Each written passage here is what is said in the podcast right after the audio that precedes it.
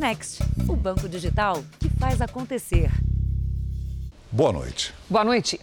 O dono de uma barbearia teve o carro roubado num assalto violento em São Paulo. Dentro estava o cachorro de estimação da família. Thor ainda não foi encontrado, nem o carro. Além do susto, a vítima está sendo alvo de golpistas que ligam, oferecendo informações falsas do animal em troca de dinheiro. Os assaltantes chegam a pé e rendem o barbeiro que se preparava para sair com o carro da garagem. O homem não se entrega e é agredido. Ele recebe socos e chutes. Os vizinhos se desesperam. Essa mulher sai na rua com uma barra de ferro na mão e parte para cima dos suspeitos. Ela chega a atingir o capô do automóvel antes deles fugirem. Dei uma pancada para ver se eu conseguiria paralisar eles, mas infelizmente não teve jeito. A vizinha queria impedir que os assaltantes levassem Thor, o cachorro das vítimas da raça Yorkshire que estava dentro do carro. O Thor, ele estava no banco da frente. Consegui ver pelo para-brisa o Thor no meio entre o passageiro e o motorista. E eles poderiam ter tirado o Thor. Elaine, dona do animal, fez uma postagem nas redes sociais pedindo ajuda para encontrá-lo. Além do trauma com o assalto e da falta do cachorro, a família sofre ainda com os oportunistas. Gente pedindo dinheiro, dizendo ter informações sobre o Thor. Hoje, a Elaine pagou 300 reais para um golpista que prometeu devolver o animal. Na hora do desespero, pediram né, um valor de 300 reais, depositei. Enfim, era golpe. Marcaram o local para a gente pegar o toy e nada. A equipe de jornalismo da Record TV flagrou o momento que um segundo suspeito ligou querendo devolver o carro roubado. Pode falar comigo, moço? Para o que do, do carro? Sou também proprietária. Certo, tem interesse em acertar com a gente e pegar de volta o veículo? A polícia analisa câmeras de vigilância da região para encontrar pistas dos suspeitos e para tentar localizar o cachorro e o carro. O barbeiro que foi agredido no assalto passou por exames, mas já está em casa se recuperando dos ferimentos. Traumatizado, machucado, bem difícil. A família inteira, amigos, está todo mundo na busca do Thor. Veja agora outros destaques do dia. Câmara aprova a desoneração da folha de pagamento para 17 setores até 2023. Ministério da Economia prevê crescimento do PIB menor e inflação maior. Presidente Bolsonaro critica a Enem e ministro da Educação afirma que conteúdo da prova não foi alterado. Promotores vão pedir condenação por homicídio e prisão de réus da Boate Kiss. E na série especial, em um momento de alta no agronegócio, produtores se assustam com as invasões de terra.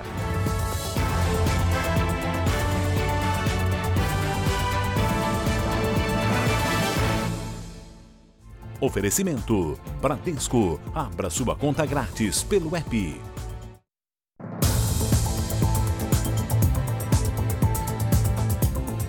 Um caderno apreendido no sítio que seria de um dos milicianos mais procurados do Rio de Janeiro pode ajudar a polícia a descobrir a quantidade de fuzis em poder da quadrilha. As informações escritas à mão também revelam o faturamento da milícia com extorsões de dinheiro a moradores e comerciantes. Em uma só página do caderno, o valor passa de meio milhão de reais. Um arsenal controlado como as vendas fiadas no mercadinho do bairro. A contabilidade do miliciano foragido mais procurado do Rio de Janeiro é feita à caneta e está nessas páginas apreendidas pela polícia. O caderno de anotações estava na casa que pertenceria a Danilo Dias Lima, também conhecido como Tandera. Nos registros, a distribuição das armas da milícia, 97 fuzis. Há ainda o controle da quantidade que cada criminoso teria de munição. Nesse outro trecho, o miliciano anotou o responsável por granadas e bombas. Tandera também monitora a saída de dinheiro da quadrilha. A movimentação financeira, só nessa página do caderno, passa de meio milhão de reais. Entre as despesas, a compra de granadas, munição e uma poupança, que ele registrou como 120 mil reais guardados. Segundo a polícia, As quadrilhas acumulam fuzis porque disputam e defendem territórios. Eles medem o poder da milícia, que empresta armamento a grupos menores em troca de dinheiro. O empréstimo teria sido motivo para a briga entre Tandera e o Wellington da Silva Braga, o ECO, que morreu esse ano e chefiava a maior milícia do estado. O líder do maior grupo miliciano pede para que suas armas fossem devolvidas. O grupo que tinha as armas emprestadas se nega a devolver e aí a gente começa a, a essa guerra que se estica aí já por mais de um ano entre esses dois principais grupos milicianos aqui do Rio de Janeiro. Os investigadores também apreenderam um pendrive com outras anotações da contabilidade do grupo. Em um dos arquivos que está bloqueado e que necessita de um programa específico de computador para abrir, a polícia acredita que encontrará indícios de que Tandera poderia corromper policiais.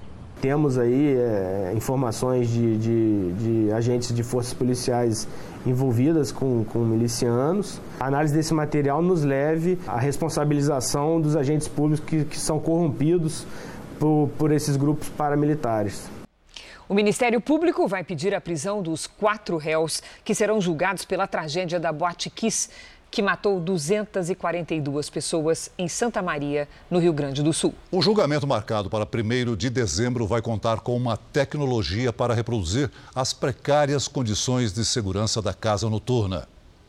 O programa de computador vai permitir que os participantes do júri possam percorrer a estrutura da casa noturna. O dispositivo tem como base o trabalho do Instituto de Criminalística da Polícia Civil Gaúcha, que acessou fotos e dados do prédio no período anterior à tragédia.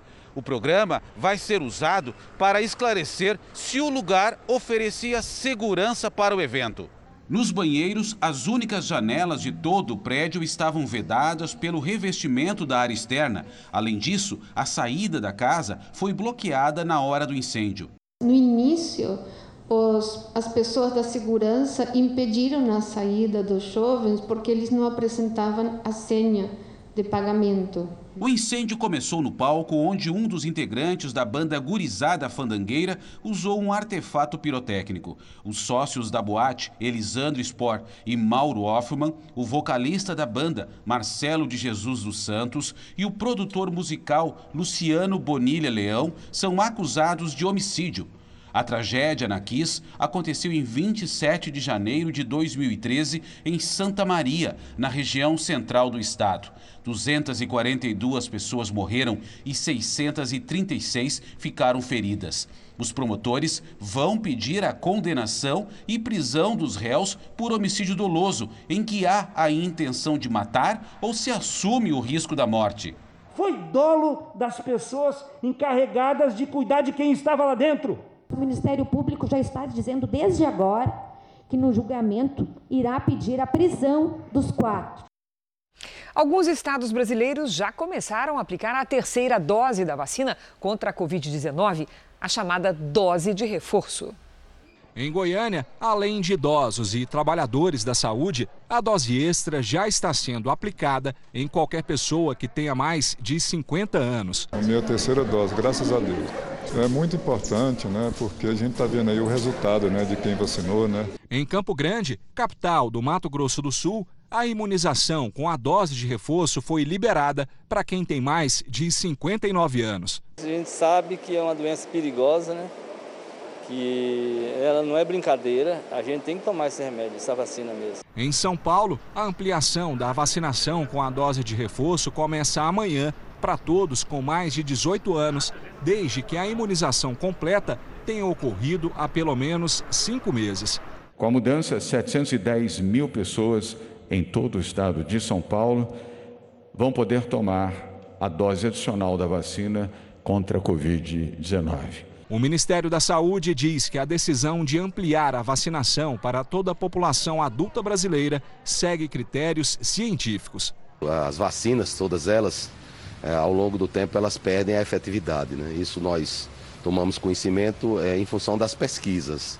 O Ministério da Saúde tem encomendado pesquisas uma com a Universidade de Oxford, que os dados completos ainda serão divulgados, e a pesquisa com a Fiocruz, onde a gente verifica a efetividade dessas vacinas. Com a mudança na estratégia na campanha de vacinação contra a Covid-19, o Brasil chega numa nova etapa, ao mesmo tempo em que enfrenta um desafio: colocar em dia a imunização dos cerca de 20 milhões de brasileiros que estão com a segunda dose em atraso. Hoje nós vivemos um problema que é o contrário, por assim dizer. Se tivemos que fazer a regulação, o controle dessa vacina lá no início da campanha de vacinação pela escassez de dose, hoje nós temos que estimular cada vez mais a população a se vacinar. Em todo o país, agências registraram filas no primeiro dia de pagamento do Auxílio Brasil. O programa que substitui o Bolsa Família deve atender 17 milhões de brasileiros. Em Manaus, muitos tentaram fazer o cadastro único, pré-requisito para que a inscrição seja avaliada. Longas filas também foram registradas em Salvador, Recife e no Rio de Janeiro. Muitas pessoas ainda foram sacar a última parcela do auxílio emergencial, o que aumentou ainda mais o movimento. A Black Friday foi importada dos Estados Unidos há uma década e já se popularizou no Brasil. Ela é uma das datas de maior faturamento do varejo. Só as vendas na internet devem movimentar quase 3 bilhões de reais. Mas é bom os consumidores ficarem atentos, porque as promoções serão menores este ano. A alta do dólar e da inflação interferiu diretamente nos descontos dos produtos. O consumidor já está de sacola na mão. Já começou adiantada. Mas será que essas promessas de descontos que a gente vê por aí são mesmo reais? Temos que acreditar, né, que é verdadeiro. Através da comparação de preço é que você vai ver se realmente está pagando com desconto ou não. Aí você tem que fazer pesquisa. E tem mesmo, ainda mais em tempos de inflação alta e dólar também. Um levantamento da Confederação Nacional do Comércio revelou que no ano passado, nesta mesma época, a poucas horas da Black Friday, 46% dos produtos pesquisados já estavam com desconto no preço. Agora, só 26%, o que mostra que nem tudo vai estar mais barato. Por isso, quando o consumidor percebe que dá para economizar, a loja enche. Os produtos que devem ter as maiores promoções são fones de ouvido, perfumes, cremes hidratantes, protetores solares e bronzeadores, além de caixas de som sem fio. Especialistas dizem que este ano será atípico. De um lado, o comerciante apertando a margem de lucro para não perder vendas. Do outro, o consumidor fugindo do que não consegue pagar. Vai ser muito difícil encontrar pelo menos com a profusão que se tinha é, no ano passado, produtos com preço efetivamente mais baixo do que aqueles é, é, é observados nos últimos 40 dias. Natália vai aproveitar a data para fazer um Natal antecipado. Vou aproveitar a Black Friday para comprar o presente de Natal de todo mundo. Nesse momento, o único lugar do planeta em que as mortes por Covid estão crescendo é a Europa. Especialistas alertam que o continente enfrenta a pandemia dos não vacinados. Um relatório publicado hoje pela Organização Mundial da Saúde mostra um aumento de 5% no número de mortes pela doença nos países europeus. As outras regiões do mundo apresentam estabilidade ou queda. A Rússia, por exemplo, registrou o recorde de mortes diárias por coronavírus, com mais de 1.200 vítimas. Na Alemanha e na Áustria, cresceu a quantidade de moradores que buscam a vacina. As autoridades garantem que o novo pico de casos está relacionado à baixa adesão às campanhas de imunização. As detenções de imigrantes pelos Estados Unidos na fronteira com o México diminuíram, mas uma nova caravana de moradores da América Central deve chegar ao país em algumas semanas. Para amenizar a situação, o governo mexicano concedeu permissão de moradia e trabalho para mais de 1.500 pessoas do grupo. É o desespero na busca por uma vida melhor, como diz este hondurenho. Vamos buscando um sonho. Duran está entre os mais de 3 mil moradores da América Central que se reuniram em uma caravana rumo aos Estados Unidos. O grupo saiu do sul do México no dia 23 de outubro e hoje, após 25 dias e uma caminhada de quase 500 quilômetros, chegou ao estado de Veracruz. No começo da semana, a Guarda Nacional Mexicana tentou impedir a viagem e muitos acabaram desistindo por medo. Autoridades mexicanas negam ter dado ordens para a polícia bloquear a passagem dos imigrantes. Na tentativa de diminuir o número de pessoas que tentam chegar aos Estados Unidos, o governo decidiu conceder documentos para que mais de 1.500 integrantes do grupo possam morar e trabalhar no México. Mesmo assim, o organizador da caravana disse que o grupo vai continuar marchando na intenção de pedir asilo ao governo norte-americano. O que não deve ser fácil diante da expulsão em massa realizada pela administração de Joe Biden. Segundo dados de outubro do Departamento de Fronteiras dos Estados Unidos, 164 mil imigrantes foram detidos e mais da metade foi deportada. A justiça condenou a três anos e cinco meses de prisão o homem que invadiu, fantasiado, o prédio do Congresso americano em janeiro desse ano. Jacob Chansley ficou famoso pelas pinturas no rosto e por usar um chapéu com chifres de búfalo. No começo do ano, ele estava entre os manifestantes que invadiram a sessão que confirmava a vitória de Joe Biden nas eleições presidenciais. Cinco pessoas morreram, entre elas um policial da equipe de segurança do prédio. Com um visual bem diferente, ele se declarou culpado e, segundo o advogado dele, está arrependido. Veja a seguir: a Câmara aprova desoneração da folha de pagamento dos setores que mais empregam até o fim de 2023. Na série especial, as invasões de terra pelo MST ameaçam o crescimento do agronegócio.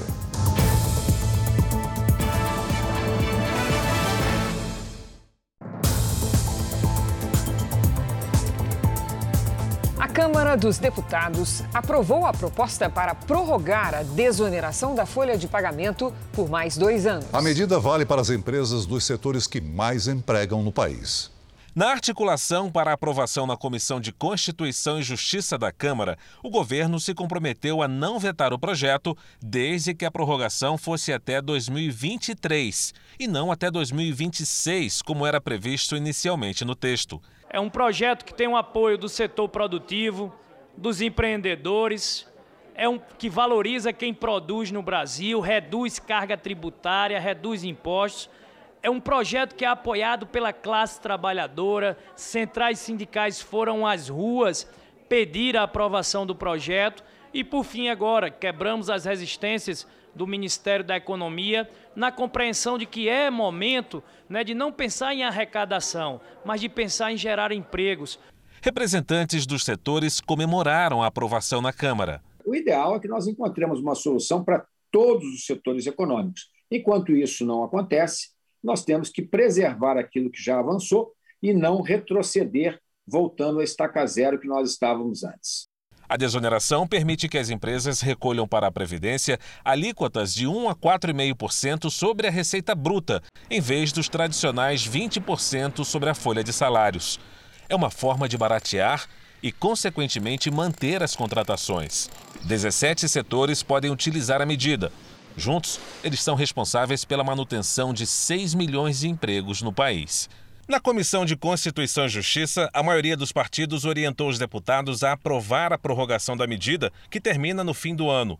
Se não houver recurso ao plenário da Câmara, o texto vai direto para o Senado. Existe um prazo previsto de cinco sessões para recurso, mas é possível também, já estamos aqui pensando que se o plenário, né, por meio dos, uh, dos líderes, uh, fizerem um acordo e o presidente Lira acatar, será possível se abrir mão do prazo de recurso. O plenário é soberano e isso pode ser feito. A Associação Brasileira de Teleserviços, que emprega 1 milhão e 400 mil pessoas, quer aumentar as contratações caso o projeto também seja aprovado no Senado. Só no nosso setor de teleserviço, eu acredito que no ano de 2022, ou seja, o ano que vem, nós devemos contratar algo em torno de mais 100 mil pessoas porque agora nós temos pelo menos dois anos de segurança de que nada irá mudar. O projeto de lei prevê que os setores atendidos, em contrapartida, preservem os empregos. O acompanhamento será feito pelo governo, que vai definir critérios para monitorar e avaliar se a desoneração da folha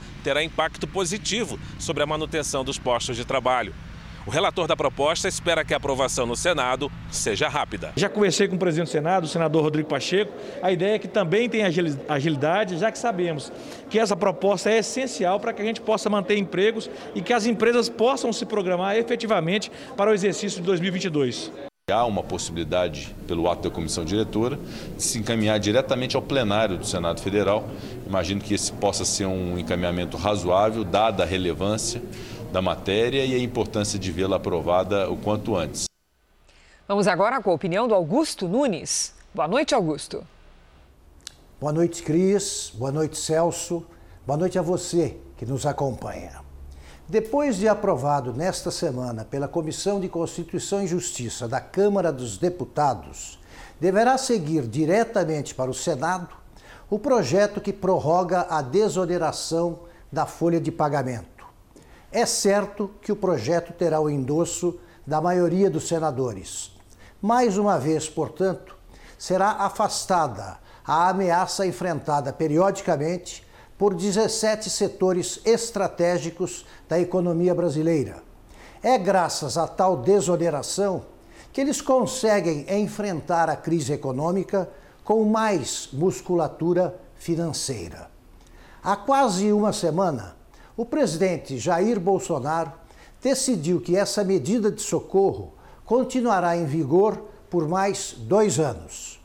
Tanto o executivo quanto o legislativo, como se vê, entendem que a desoneração livra centenas de empresas do raquitismo ou mesmo da morte. Está comprovado que os efeitos da medida adotada desde 2011 não afetam significativamente as contas do governo. Em contrapartida, garantem incontáveis empregos. Tudo somado, o poder legislativo faria um bem ao país se tornasse a desoneração definitiva. O desmatamento na Amazônia voltou a bater recorde em 2021 no acumulado até o mês de outubro. Foram quase 10 mil quilômetros quadrados de área devastada. O monitoramento do Instituto do Homem e Meio Ambiente da Amazônia, feito por satélite, mostra que a floresta perdeu 800 quilômetros quadrados de vegetação só em outubro. É uma área quatro vezes maior do que a cidade do Recife. No ano, até outubro, já são mais de 9.700 quilômetros quadrados de desmatamento na Amazônia.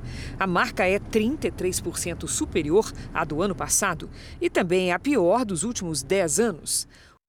Um temporal atingiu hoje o Rio Grande do Sul e provocou estragos no interior do estado. Vamos conversar com a Mariana Bispo. Boa noite, Mari. Essa chuva avança pelo país? Avança sim, Cris. Boa noite para você, Celso, e a todo mundo que está acompanhando a gente já nas próximas horas, viu? Neste momento, a frente fria que provocou toda essa chuva lá no Rio Grande do Sul está chegando ao Paraná e depois segue em direção aqui para a região sudeste. Por isso, há risco de temporais com ventanias acima dos 70 km por hora em Mato Grosso do Sul, Goiás, Triângulo Mineiro e também interior de São Paulo. Por causa do tempo seco dos últimos dias, o risco de tempestade de poeira é alto no centro-oeste paulista. No norte e em parte do nordeste, pancadas isoladas a qualquer hora do dia. Tempo firme nas áreas mais claras do mapa. Nos próximos dias, a temperatura diminui no sul com risco de geada. A mínima fica em torno de 3 graus nas serras Gaúcha e Catarinense. Em Florianópolis, máxima de 22 graus amanhã. Em Belo Horizonte, calor de 30 graus. Em Cuiabá, 29 em São Luís, 31 graus e em Manaus, 32 graus. No Rio de Janeiro, antes dos temporais, máxima de 36 calor. Em São Paulo, a noite e a madrugada serão de tempo bem abafado, mas a temperatura vai cair e a chuva também vai chegar. Máxima amanhã de 28 graus. Em Curitiba, chove o dia todo e faz 20 graus. E em Boa Vista, também tem chuva, 34 graus. Quem abre o nosso tempo delivery de hoje é o Marcelo. Mari, ele quer saber como fica o tempo em Uauá, na Bahia. E a gente responde, Marcelo, boa noite para você.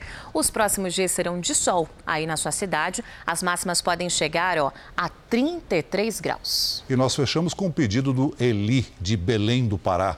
Aí o sol vai aparecer, mas a partir do fim do dia, previsão de pancadas de chuva, né? Amanhã faz calor de 34 graus e o tempo fica assim até domingo. E você participe também do nosso Tempo Delivery aqui no Jornal da Record. É só marcar a gente com a hashtag você no JR nas redes sociais que a gente responde.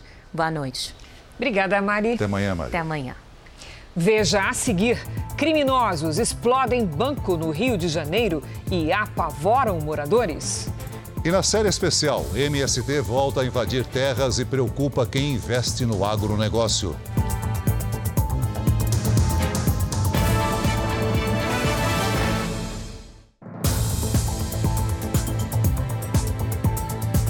No Rio de Janeiro, uma quadrilha usou explosivos para roubar um banco. A Defesa Civil acredita que a estrutura da construção pode ter sido abalada e vai avaliar o risco do prédio desabar.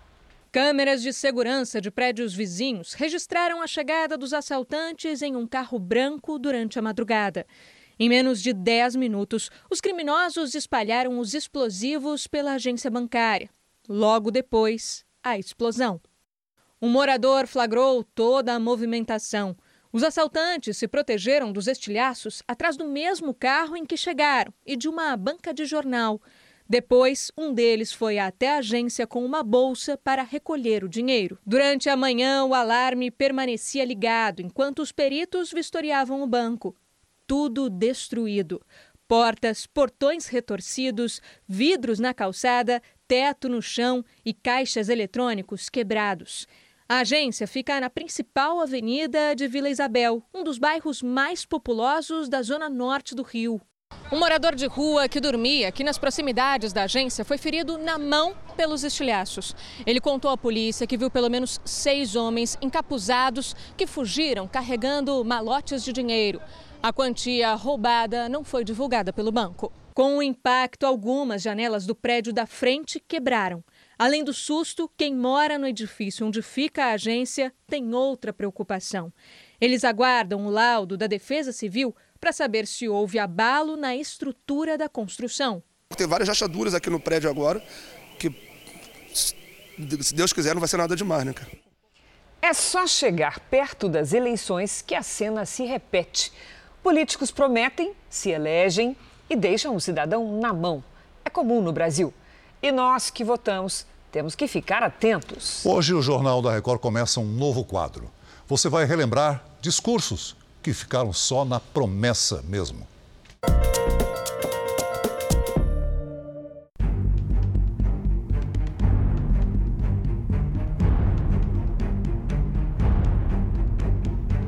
Uma nova ponte sobre o rio Tietê. Uma ligação entre dois bairros importantes e populosos de São Paulo. Mas a ponte que ligaria Pirituba a Lapa não existe.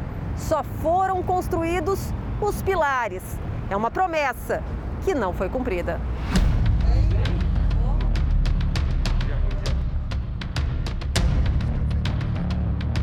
Vamos começar muitas obras, mas uma delas eu prometi na campanha e o destino vai nos ajudar a licitar essa obra. Quem sabe já licita o ano que vem e dar uma ordem de serviço para ela ficar pronta até 2016. Boa sorte para Pirituba, para a Zona Norte. Com Fernando Haddad do PT, não saiu nem do papel. O tucano João Dória foi prefeito e nada. Em 2019, durante a gestão de Bruno Covas, também do PSDB, a obra começou, mas está parada desde o ano passado, por uma decisão da Justiça. O Ministério Público apontou falhas na execução da obra. As pessoas falam que isso nunca vai sair. Subindo aqui a avenida tem mais de 30 condomínios, né? São mais de 100 mil pessoas que vieram morar desse um ano para cá. 100 mil. Isso vai parar a qualquer hora. Então a ponte é uma obrigação, é uma necessidade. Até agora já foram gastos quase 32 milhões de reais do dinheiro público na ponte que não tem data para ficar pronta. A placa informa: a construção vai custar 198 milhões de reais. Mas o valor já aumentou. Agora são 209 milhões e meio de reais. Só com os quase 32 milhões de reais gastos na obra até agora, seria possível construir 22 creches na cidade de São Paulo. Uma obra parada, ela é igual a uma obra em uso, porém deteriorando isso é, corresponde a um custo para nós que pagamos os impostos e que queremos uma cidade melhor com alternativas de transporte. O projeto original não previa acessos diretos à marginal Tietê. A prefeitura foi pressionada por associações de moradores e alças foram incluídas dos dois lados. Mas, segundo o Ministério Público, a mudança não fazia parte do estudo de impacto ambiental aprovado. A Prefeitura de São Paulo recorreu e o julgamento ainda não tem data marcada. Se a ponte não tivesse ficado só no discurso, o trajeto dos ônibus entre os terminais Pirituba e Lapa seria 36 minutos mais rápido. Por enquanto, é só promessa. O que existe de concreto é esse canteiro de obras deserto, com pilares que nada sustentam. O cidadão tem que se acostumar que promessa é dívida, né? Promessa é realmente para ser cumprida, né? E, e quando não cumpridas, é, isso tem que ficar muito claro, porque isso depõe, inclusive, contra o próprio candidato. A assessoria do ex-prefeito de São Paulo, Fernando Haddad, afirma que uma suspensão de repasses de verbas federais postergou a construção da ponte. A Prefeitura de São Paulo informa que entrou com recurso no Tribunal de Justiça para retomar a obra e aguarda o julgamento. O ministro Paulo Guedes voltou de viagem com o presidente Bolsonaro pelo Oriente Médio com uma notícia preocupante. Técnicos do próprio ministério revisaram as projeções da economia deste ano e preveem um crescimento menor e uma inflação maior. Guedes também terá que se explicar ao Congresso sobre a empresa que mantém em paraíso fiscal. O ministro da Economia teve um dia de compromissos fechados em São Paulo. Paulo Guedes, que estava na comitiva do presidente Bolsonaro em visita oficial a países do Golfo Pérsico, antecipou a volta ao Brasil. Na próxima terça, ele terá que prestar esclarecimentos em uma comissão da Câmara dos Deputados sobre os investimentos que mantém no exterior por meio de uma empresa nas Ilhas Virgens Britânicas, um paraíso fiscal. A empresa foi aberta em 2014 com um investimento de 9 milhões e meio de dólares, o equivalente a 23 milhões de reais na época. O ministro se afastou, mas deixou a filha como diretora da empresa um possível conflito de interesses já que ele detém informações sobre todas as decisões econômicas do governo. Nesta semana, o deputado federal Elias Vaz, do PSB de Goiânia, informou que levaria ao Ministério Público Federal a informação de que Guedes omitiu do governo que a filha permaneceria como diretora da empresa. E a partir do momento que ele oculta que a filha, ou seja, um ascendente, né, um, um parente extremamente próximo, né, num grau de parentesco muito próximo, ocupa a diretoria da offshore, é como se fosse um longa-manos dele na própria offshore. A população não sabe mais se a atuação dele enquanto ministro, no caso do ministro da Economia, se dão em favor dos interesses da coletividade ou interesses dele particulares, que serão afetados diretamente pela atividade dele enquanto ministro. Então eu vejo sim como algo preocupante, como algo que tem que ser explicado, né? Segundo documentos que chegaram à Câmara dos Deputados, o patrimônio atual da offshore do ministro equivale a quase 53 milhões de reais. Somente com a desvalorização do real frente ao dólar, a empresa lucrou, apenas no período em que Guedes é ministro, quase 16 milhões de reais. Na última sexta-feira, o ministro Paulo Guedes enviou um ofício à Câmara em que pediu para ser dispensado de prestar depoimento em uma das comissões que avaliam o caso. O pedido foi recusado e o depoimento de Guedes foi reagendado para o próximo dia 23. Além da obrigação de dar explicações no Congresso sobre a empresa em um paraíso fiscal, outra má notícia para Paulo Guedes veio hoje de dentro do próprio Ministério da Economia. Em um boletim produzido por técnicos da pasta, a avaliação é de que a situação econômica piorou e as previsões agora são de mais inflação e menos crescimento. No relatório da Secretaria de Política Econômica, a estimativa de alta do produto interno bruto caiu de 5,3% na análise anterior para 5,1%. Já a expectativa para a inflação deste ano subiu de 7,9% no estudo anterior para 9,7%. Os números não mentem. Alguns economistas já preveem o PIB negativo em 2022. Então, com os juros altos, economia desaquecendo, né, a gente pode ter, e inflação alta também, a gente pode ter aí um cenário de estagflação, né, que é inflação alta, juros altos e baixo crescimento do país. Os advogados de Paulo Guedes dizem que os órgãos públicos tinham conhecimento do fato e que não houve omissão por parte do ministro.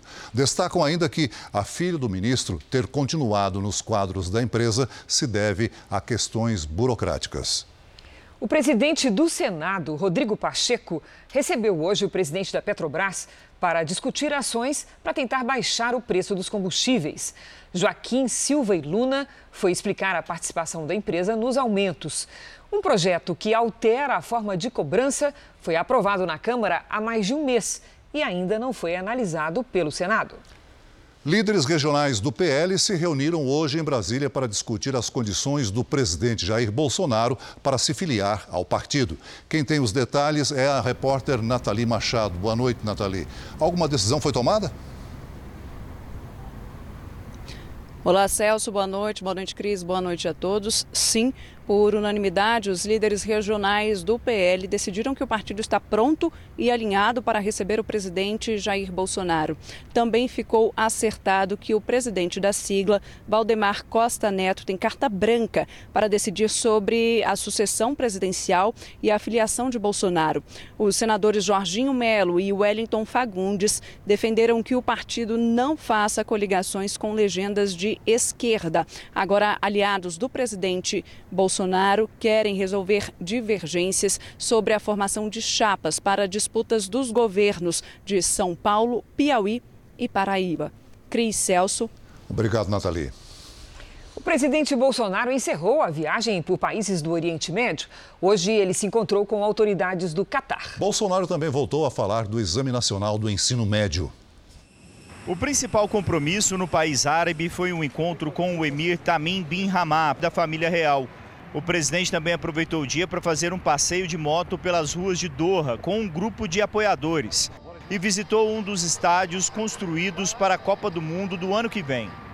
Na passagem pelo Catar, o presidente Jair Bolsonaro negou que tenha visto as questões do Enem, o Exame Nacional do Ensino Médio. Não, não vejo, eu não vejo, Pretende? não vejo, não vejo, não tenho conhecimento. Aqui, se conversar com eles, há décadas investe em educação. Você mesmo agora me levantou a bola para eu cortar. Olha o padrão do Enem do Brasil, pelo amor de Deus. Aquilo mede algum conhecimento? Esse ano já vai Ou mudar? É ativismo, ativismo político e, e ativismo também na questão comportamental. Esse, esse ano disso. já vai mudar? O presidente retorna ao Brasil na manhã desta quinta-feira no Catar. O ministro da Educação, Milton Ribeiro, se antecipou a uma convocação da Câmara dos Deputados e foi pessoalmente apresentar explicações sobre o Enem. Ele afirmou que não houve interferência nas provas. Enquanto a oposição ainda pedia a convocação de Milton Ribeiro para prestar esclarecimentos à Comissão de Educação, o ministro compareceu pessoalmente à sessão na tentativa de estancar a crise aberta no INEP, o Instituto Nacional de Estudos e Pesquisas Educacionais, que é o responsável pelo exame. Na semana passada, 37 servidores pediram demissão. A primeira prova do Enem é no próximo domingo. Mais de 3 milhões de estudantes estão inscritos. Milton Ribeiro garantiu que não houve interferência no conteúdo das questões. Causou um pouco, ou talvez muita apreensão, foi uma frase do senhor presidente da República, que ele disse a respeito de que o Enem tem a cara do governo. Tem a cara, sim, do governo. O Enem agora tem a cara do governo. Em que sentido? Sentido de competência, honestidade, seriedade.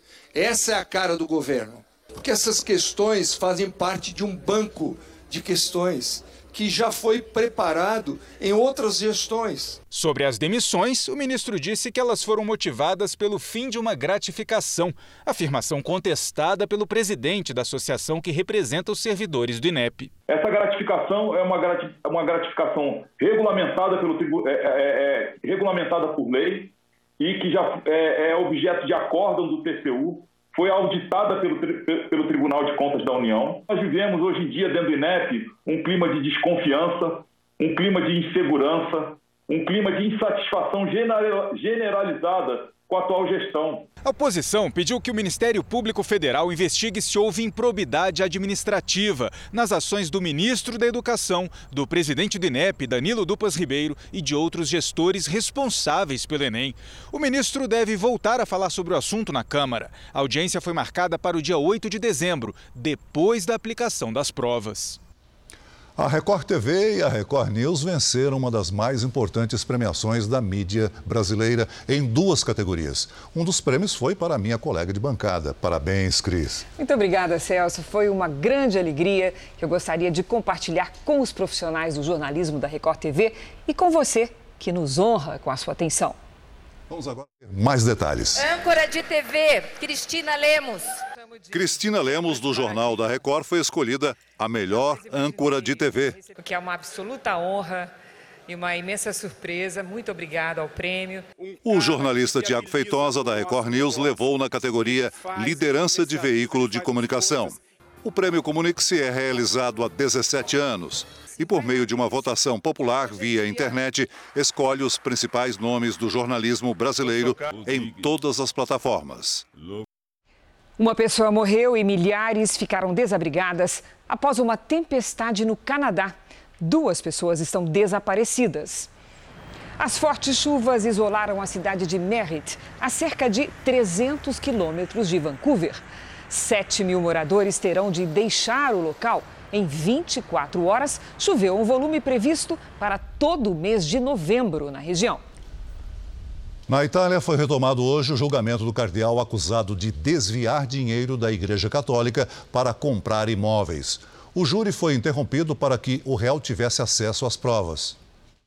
O italiano Angelo Beccio foi o responsável pela Secretaria de Estado do Vaticano entre 2011 e 2018. Na época, a Igreja Católica comprou um prédio de luxo em Londres pelo equivalente a 2 bilhões de reais. Ele foi destituído do cargo há dois anos. Outras nove pessoas, entre empresários e funcionários da igreja, ainda serão julgadas.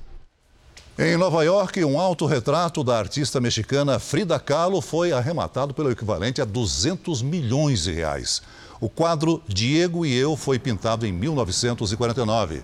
Na imagem, nós vemos aí o rosto de Frida Kahlo. E na testa dela, o de Diego Rivera, também pintor e na época marido de Frida. Com a venda, a pintura passa a ser a obra de arte latino-americana com o maior preço alcançado num leilão. O agronegócio brasileiro traz riqueza, empregos e modernidade ao Brasil. Ao mesmo tempo, se depara com problemas que pareciam esquecidos. No capítulo de hoje da nossa série especial, veja como as novas invasões do MST assombram os produtores rurais.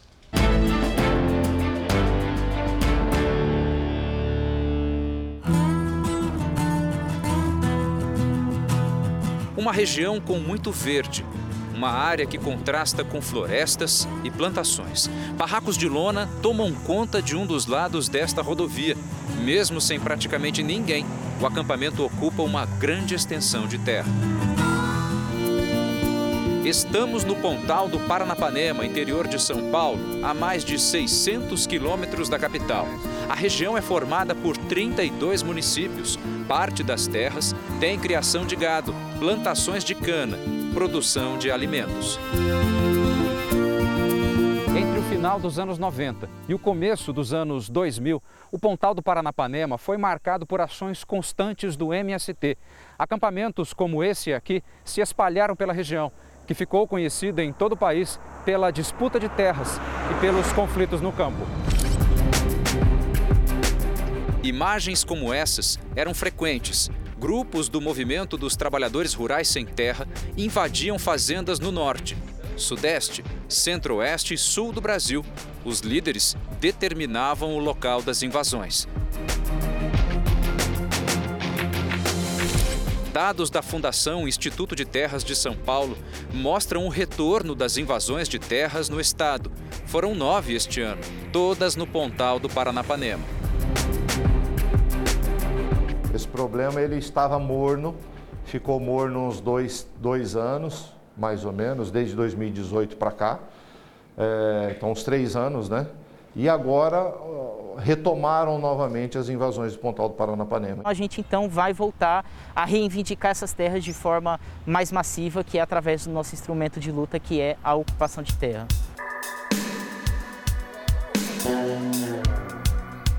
A retomada das invasões acontece no momento em que o agronegócio se destaca entre tantos dados negativos da economia nacional.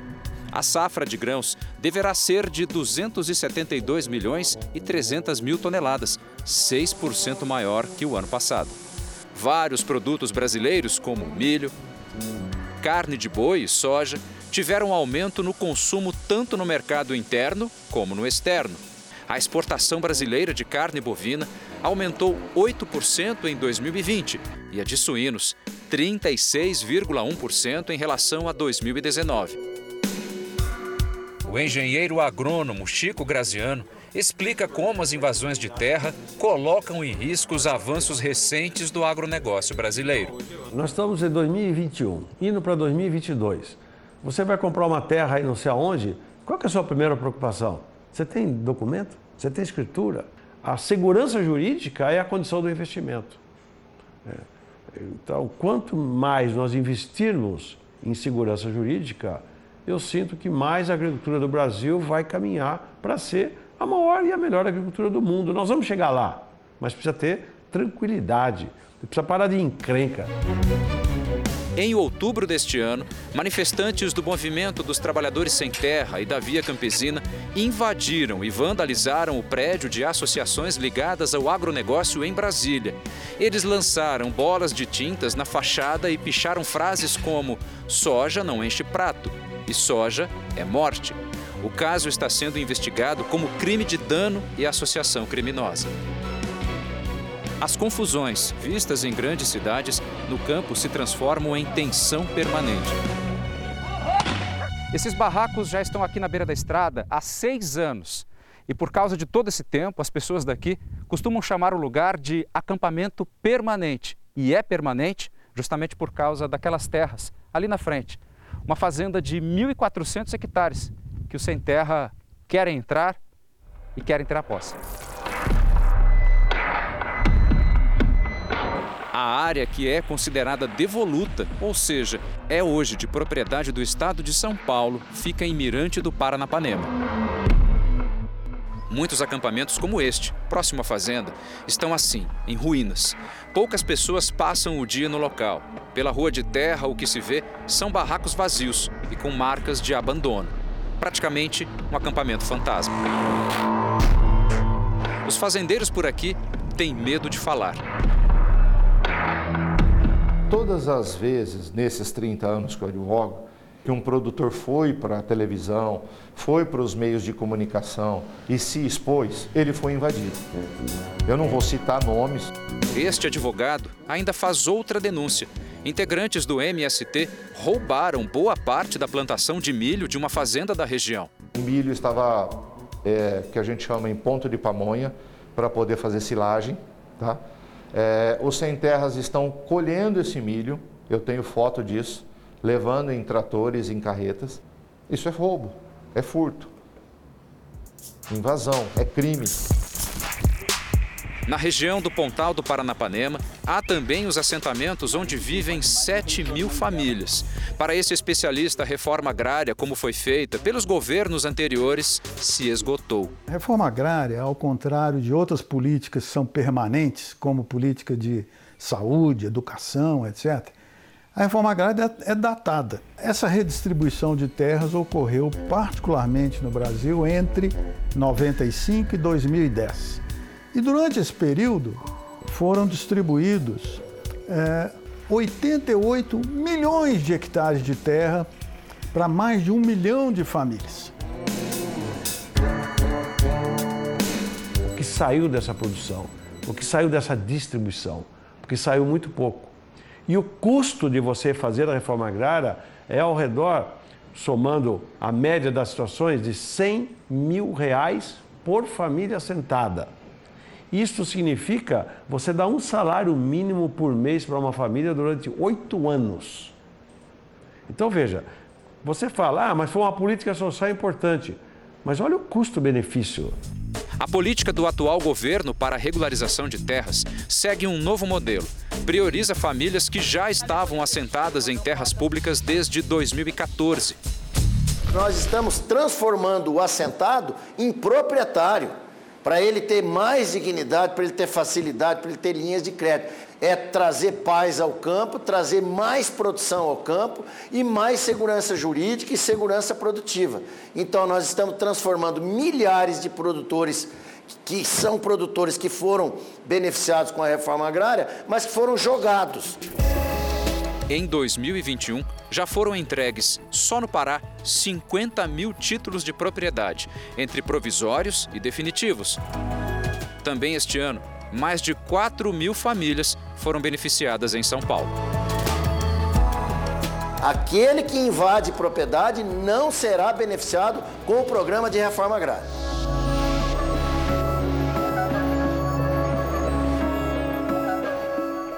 Em nota, o MST admite que orienta famílias de trabalhadores rurais pobres a retomar, agora com o maior controle da pandemia, as ocupações e que já ocorreram ações na Bahia e no Rio Grande do Norte. Em São Paulo, foram duas.